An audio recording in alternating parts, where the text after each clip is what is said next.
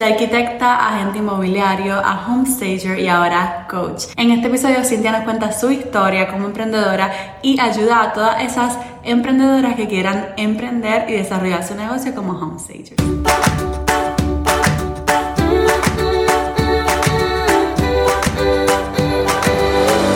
Este es el podcast de la mamita emprendedora. Mi nombre es Jessica Nieves.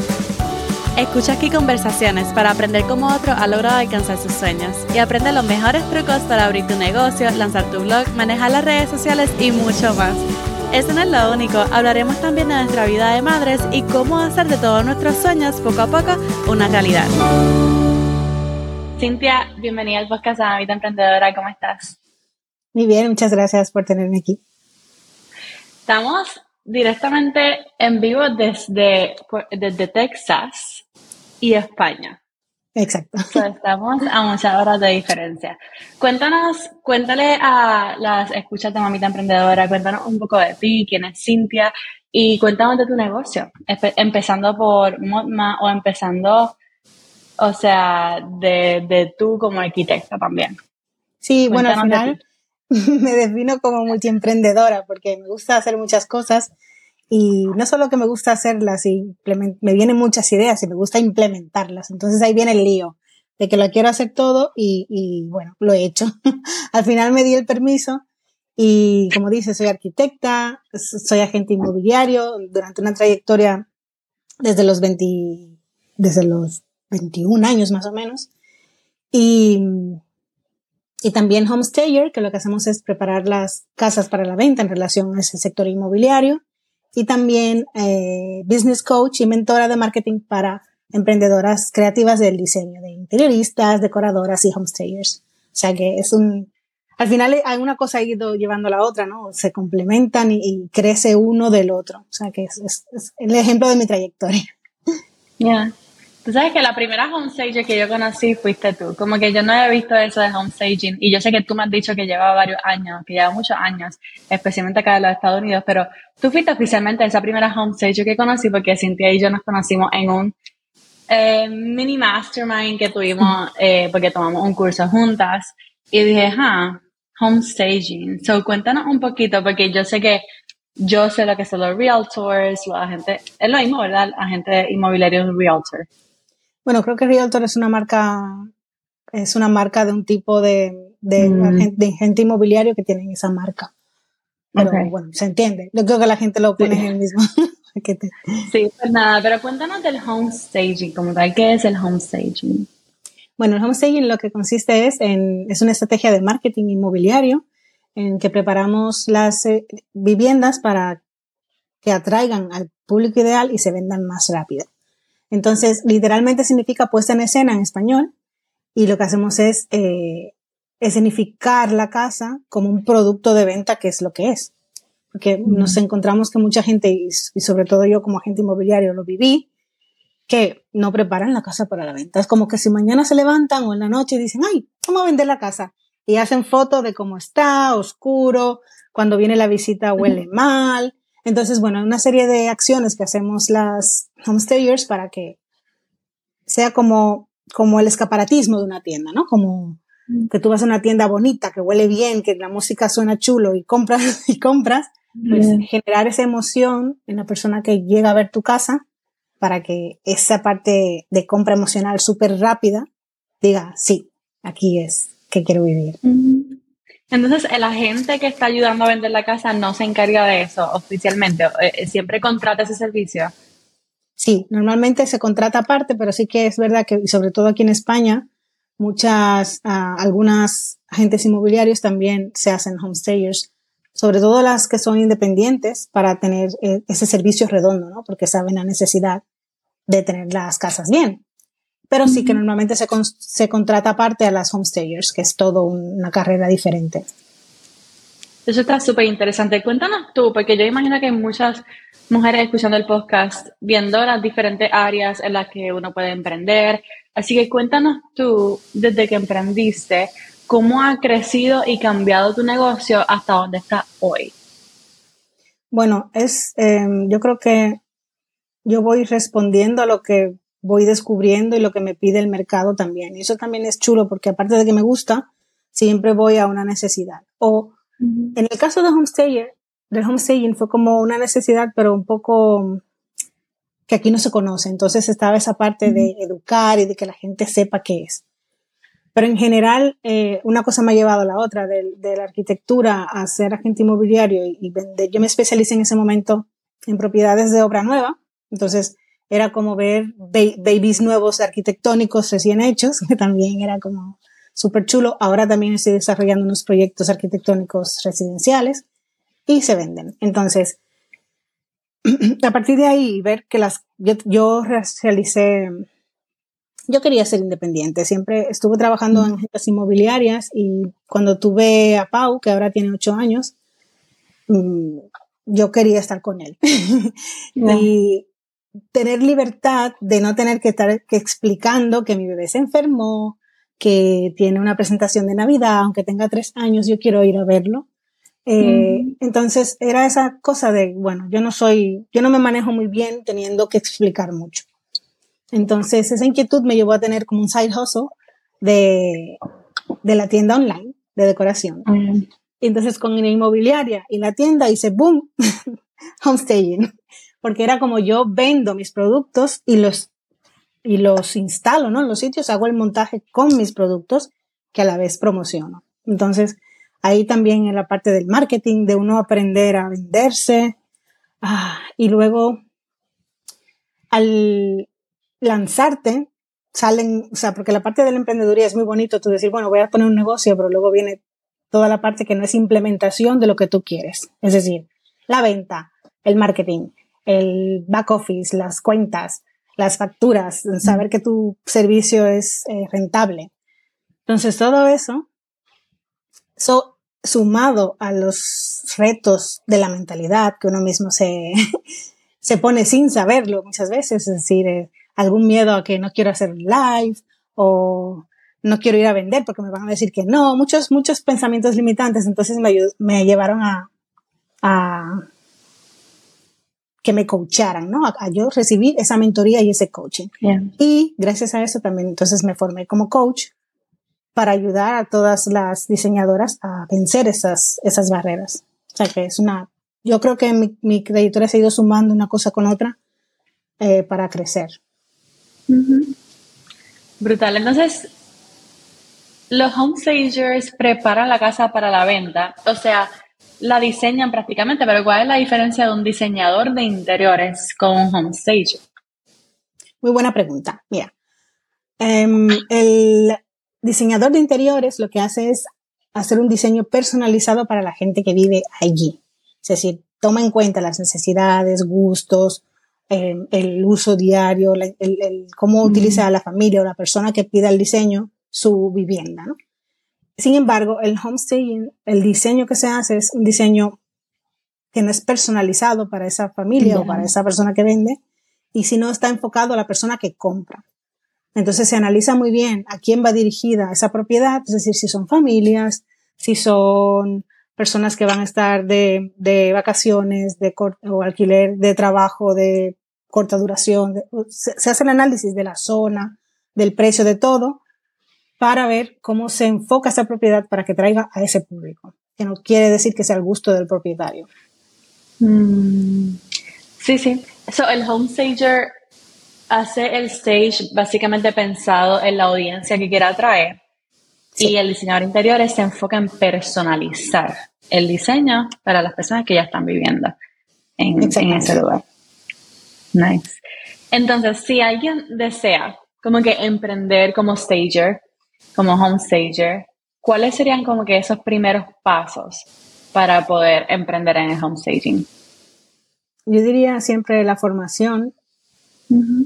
Hay muchas personas que tienen la vocación de decorar y se les da muy bien y pueden lanzarse a un mercado que si no tienes los detalles de cómo funciona, pues quizás no el resultado no es el óptimo o el nivel profesional ¿no? del, del gremio de todas las homestayers. Entonces yo diría que se formen y aprendan muy bien los conceptos, sobre todo también a la hora de, de hacer los estudios previos y también del, de lo que implica el montaje que se tiene que tener en cuenta. Entonces, formación primero.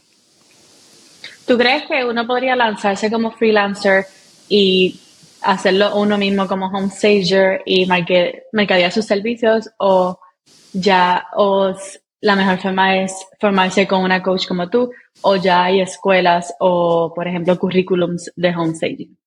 ¿Cómo sería la mejor forma? Hay escuelas de home staging porque el contenido que tú puedes encontrar gratuito está muy bien, pero al final el tener el paso a paso y unos mínimos, ¿no? Que te garanticen que, que, tienes todo lo que necesitas para, por lo menos la teoría de implementación, eh, está súper bien porque ya hay cursos que lo hacen. Yo apoyo más en la parte, sobre todo el coaching de la, de la implementación del negocio, que es la segunda parte, que es, bueno, ya tengo todos los skills, ¿no? Ya tengo todas las herramientas, el toolbox, ¿y ahora qué? que es lo que pasa muchas veces. Entonces, es arrancar ese negocio, tener un plan, de marketing, un servicio, cómo mercadearlo, cómo venderlo, los precios, bueno, todo eso, que son las preguntas que salen en cualquier carrera, cuando uno termina de estudiar, hasta que se pone manos a la obra. Ya. Yo creo que uno con cualquier carrera que uno estudie, uno sale y uno dice como que ahora que, como que tengo la teoría, pero como que como empiezo a ponerlo todo, a implementarlo todo. Y entonces, hablando de eso, de mercadear, ¿cuáles serían esos primeros pasos para que una home stager pueda comenzar a dejarse conocer, a dejar de conocer su negocio y sus servicios? Mira, justamente estoy publicando ese tipo de cosas en, el perfil de Instagram de coaching, que es la del negocio. Y lo que yo recomendaría es, primero, definir un servicio. Porque es como lo que yo no haría, lo que yo volvería a hacer si comenzara otra vez. Es decir, tenemos un, toolbox tan grande y tan potente de que podemos hacer las fotos, que podemos eh, hacer escenificación de todo tipo de apartamentos. Entonces yo te diría que se concentren en un solo tipo de servicio, que, que, se, que hagan un nicho y que se concentren en vender un servicio hasta que sean masters, en conseguir muchos nos, en mejorar su speech, en, en tener una diferenciación y cuando sean máster en eso, entonces seguir agregando otras cosas. Porque es a veces muy frustrante tú comenzar a vender, a vender y sobre todo un servicio que hay que explicar mucho no ver el resultado que tú quieres y al final, sobre todo en la parte económica, que según cómo tú aguantas unos meses, ¿no? Para ver ese, ese retorno. Entonces es concentrarte en tener esos primeros clientes y luego ampliar desde ahí. ¿Y qué contenido tú recomiendas comenzar a crear como home stager? ¿Cómo sería como que ese contenido, cómo se vería? Si fuera, por ejemplo, a empezar en redes sociales o recomiendas un blog con un website, como que, ¿cómo tú recomiendas empezar? Bueno, una de mis eh, filosofías como coach es averiguar en qué brilla cada persona. Porque yo, por ejemplo, en vídeo lo puedo hacer muy bien, pero yo prefiero el podcast, por ejemplo, eh, o hablar. Hay gente que se le da súper bien escribir. Entonces es enfocar en qué son tus puntos fuertes, sobre todo para que sea sostenible. Porque si yo te digo, mira, ponte a hacer blogs como una loca y SEO y no sé qué, y no te gusta o no te encuentras lo suficientemente cómoda, no será sostenible en el tiempo. Entonces yo diría de averiguar en qué se te da bien y a partir de ahí se pueden hacer estrategias que tú también eh, explicas, que es eh, eh, multiplicar el contenido, ¿no? Que esas son otras ya más, más avanzadas, pero yo diría que encuentren ese medio en el que ellas pueden promocionarse. Y el tipo de contenido, me da hace gracia porque si tú me hubieses hecho esa pregunta hace un mes, te hubiese dicho otra cosa.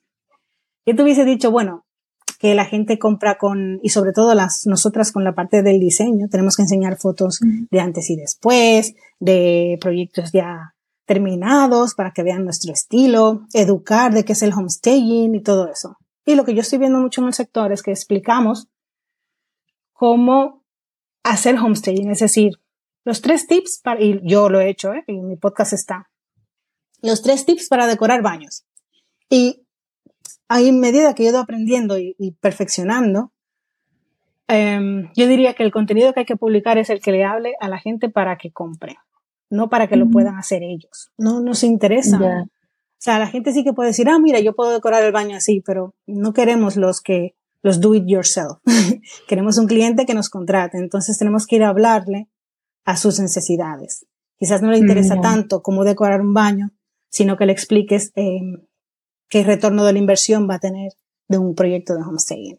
O eh, si, tú, si tú publicas fotos de tus proyectos terminados, explicar más, es decir, explicar tu filosofía, explicar tu proceso único, tu diferenciación, porque al final un foto, una foto de antes y después la vemos en cualquier perfil de decoración. O sea, no, no, no dice nada, vamos a decir, a nivel de, de generar esa, ese interés de compra, quiero decir. Como quieras, yo pienso que serían buenas esas fotos como para un portfolio, como para que vean tu trabajo, de cierto modo. Sí, sí, sí, sí, sí, sí. Yo digo que sí las, que las pongan y es, y es súper valioso y se, y se, además que son bonitas y enseñas lo que haces y, el resultado final, pero con contexto, con más, con más chicha de decir, eh, no dejárselo todo al cliente que se lo imagine y más con un concepto tan nuevo, sino explicarle cómo lo hace Jessica, ¿no? ¿Qué, te hace diferente de otra homestayer que también tiene una foto de antes y después? Aparte del estilo decorativo, vamos a decir. Ya. ya. Y también como recomiendas crear una marca personal junto con el negocio de homestaging o por lo menos humanizar la marca un poco, porque yo pienso que, por ejemplo, se vería muy como ¿Sabes? Que no se vea como que todo este estilo hotel, esa cuenta. Porque que el, staging cuando, yo no sé si ustedes han visto los staging, que cuando tú vas a una casa nueva, un apartamento nuevo, se ve todo súper bello, pero estilo hotel, como dijo Cintia, no es personalizado. Entonces, si pones todo fotos, fotos, fotos de, de, de tu trabajo, como que se va a ver un catálogo. Entonces, no, no va a haber más nada. Sí, es, es justo eso lo que has dicho, es poner esos posts que enseñen quién eres tú, qué hace tu empresa, pero aparte tu, tu, tu salsa única, tu, tu toque.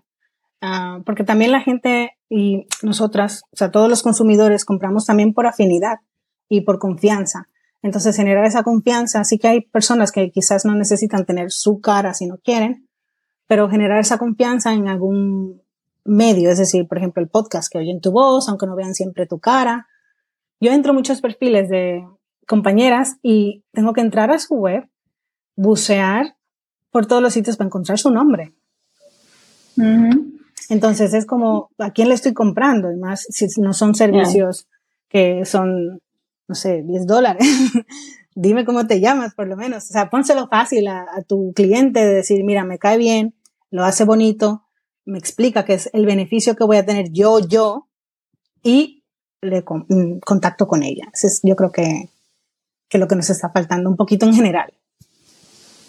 Brutal. Y si alguien quiere emprender como homestager o como tú dijiste que eres coach de diseñadoras creativas ahora o de emprendedoras creativas de diseño. Sí, de emprendedoras creativas de diseño, ahí estoy viendo, realmente, soy sincera, las palabras que utilizar, porque mm, yo veo mucho que diseñadora se usa para diseñadora gráfica o de webs. Y, pero diseñadoras también son interioristas, arquitectas, homestayers, decoradoras. Entonces estoy ahí en ver esa palabra, pero sí, es, al final es creativa por el tipo de negocio que tienen de, de, y el proceso de, de diseño y de concepción de su proyecto eh, a las que estoy hablando. Entonces es mentoría de negocios en la que trabajamos eh, mindset, marketing, sistemas que nos ayuden a, a, tener un negocio sostenible sobre todo. Me encanta. Y si alguien dice, si alguien te escucha, Cintia, y dice, ok, esto suena como yo, creo que es perfecta para mí, ¿cómo, cómo te encuentras? ¿Cómo podría contestarte?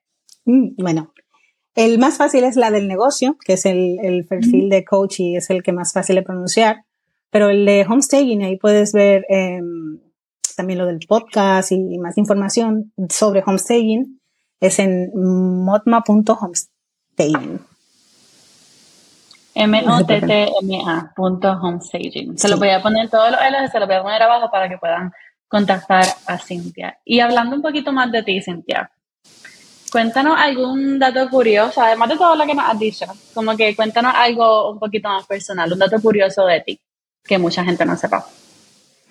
Bueno, yo me consideraba rarita porque me gustan los programas de crímenes Y bueno, es que lo que pasa es que en esa parte de que me gustan muchas cosas, yo cuando iba a estudiar arquitectura, mi otra opción era patología forense. Ya verás tú qué diferencia. Mm. Y bueno, siempre me ha gustado esa parte de investigación. No es la cosa del asesinato, sino de ver qué pasó, cómo hablan la escena. Sí, bien, bien CSI. sí, sí, sí, CSI total. Y, con podcast me paso escuchando eh, eso, crímenes. Pero sí que he bajado un poco el tono porque sí que noto que estoy más como asustadiza de lo que me pueda pasar. Oh, yo, yo todavía es la hora que yo no he escuchado ningún podcast así de crimen. ¿Cuál es el mejor? Bueno, yo escucho Crime Junkie y aquí en Barcelona hay uno en catalán que se llama Crimes, que también tienen una, una serie en televisión que la ponen en la noche y es como un toque de queda ya, que hacen episodios mm. de crímenes de aquí de Barcelona. Y, y oh los dos. sí. Pero tú estás a nivel ya catalán. Tú hablas ya, ah, entiendes ya catalán. Sí, sí, Qué brutal, o sea que ya tú estás con tres idiomas ahí chévere. Mm, ¿Y lo hablas bien? Sí, sí, yo, bueno, yo tengo ya 15 años aquí y desde que llegué ah, ya entendía bastante, estudié catalán, como no, y, y sí, sí, sí, todo. Brutal. Para los que no sepan, ¿verdad? Cuando tú vas a Barcelona, eso para mí es un choque porque yo no sabía mucho de España. Y entonces Barcelona queda, Barcelona queda en un área de España que se llama Cataluña y en Cataluña se habla catalán. Entonces, pues, em, si tú vas a Madrid, pues no, no vas a escuchar a nadie hablando catalán, pero si vas a Barcelona, posiblemente veas eh, gente de allí que está hablando catalán y no español o castellano. Y allí hasta están peleando por la independencia y todo. Exacto. Que yo vi como que mucha, mucho orgullo de Cataluña. Sí, sí, sí. Están luchando por la independencia. Sí, pero un dato interesante porque uno piensa que cuando uno va a Barcelona como que va a hablar, se va a hablar español solamente y, no, hablan muchísimo catalán. Y uno como que, ok, ¿qué es esto? bueno, todos los letreros, los locales, los menús, o sea, todo, todo en catalán. O sea que sí, puede ser un choque si no sabes, sí. ¿Y cómo se siente vivir en una de las ciudades más hermosas del mundo? Yo fui, a, ah, yo, yo fui a Barcelona y fue como que, ok, no, this is it. Me estaba, yo estaba hablando con, alguien, ¿verdad? por chat y me decía como que no, París es la ciudad más hermosa del mundo y después va Barcelona. Y yo, para mí no, para mí Barcelona es la más hermosa y después va París, porque yo considero a París como, no, estamos yendo del tema, pero estamos aquí pensando, ya. Sí, sí, sí. Este, yo considero a París como estilo San Francisco, que es un poco más como la arquitectura, la arquitectura hermosa, todo es bien bello, pero hay mucho deambulante o está sucio. Pero cuando tú vas a Barcelona, está como que squeaky clean, todo bien bello, todo es como que tan, tan lindo. Y para mí, pues yo considero, yo considero Barcelona la más hermosa y después París. Sí, ¿no? Y hay, hay muchos, eh, claro, evidentemente hay muchas opiniones. Eh, pero Barcelona es muy bonita y sobre todo con el número de turistas que viene ya se demuestra que hay mucho interés, sobre todo mm. arquitectónico, como tú dices. Y de vivir aquí, yo ya venía de pequeña porque tengo tías aquí, familia, y ya venía a visitar. Pero esas son de la visita que también, como yo hacía en Nueva York, en el Dominican Yol, que eh, ir a la casa de la tía y te quedas ahí, haces un par de excursiones, pero ya te quedas en la casa, no, no es un turismo, vamos a decir. Entonces yo vine a conocer bien, bien Barcelona cuando vine a hacer el máster y es brutal, o sea, es, es, impresionante. Y me encanta mucho el estilo de vida de aquí porque puedes ir caminando a tomarte un café en la esquina, quedas, quedas, en el bar y puedes ir caminando a todos los sitios, no sé, es, es, muy bonito. Y, la ciudad no también. Hace falta, no hace falta carro para nada, porque entre el metro y como que la transportación pública de allí es brutal. Exacto, funciona. Y funciona y te puedes mover en toda la ciudad sí tiene sus cosas como todo, como todo, pero en general, y más viniendo yo de Santo Domingo, que tú necesitas el carro para todo, que una familia puede tener hasta, en mi casa tuvimos cada uno uno, porque teníamos horario diferente, tuvimos esa suerte de tener cada uno uno, pero que, que hay que ir hay que ir en carro a todos los sitios. Y de sitios ahí a visitar te meten un mall. Entonces no es el, el, el estilo de aquí que me encanta, de, de esas ciudades europeas. Europa es, muy chulo, así que el que pueda venir, que me escriba, que si está por aquí, que le hacemos un tour. Ya, no, a mí me fascina Barcelona, yo he ido ya como, yo he ido en ocasiones creo. bueno, tienes que volver. Ya, pues muchísimas gracias Cintia, gracias por por todo el valor que nos que estuviste proveyendo. Y yo estoy segura que muchas personas te van a contactar porque yo sé que yo tengo muchas agentes, muchas personas que son diseñadoras, muchas personas creativas que les interesa este mundo y de seguro van a ir a contactarte y descubrir un poquito más del mundo de homestaging. Pues bienvenidas y muchísimas gracias a ti por ofrecerme tu espacio y bueno, muchísimas gracias.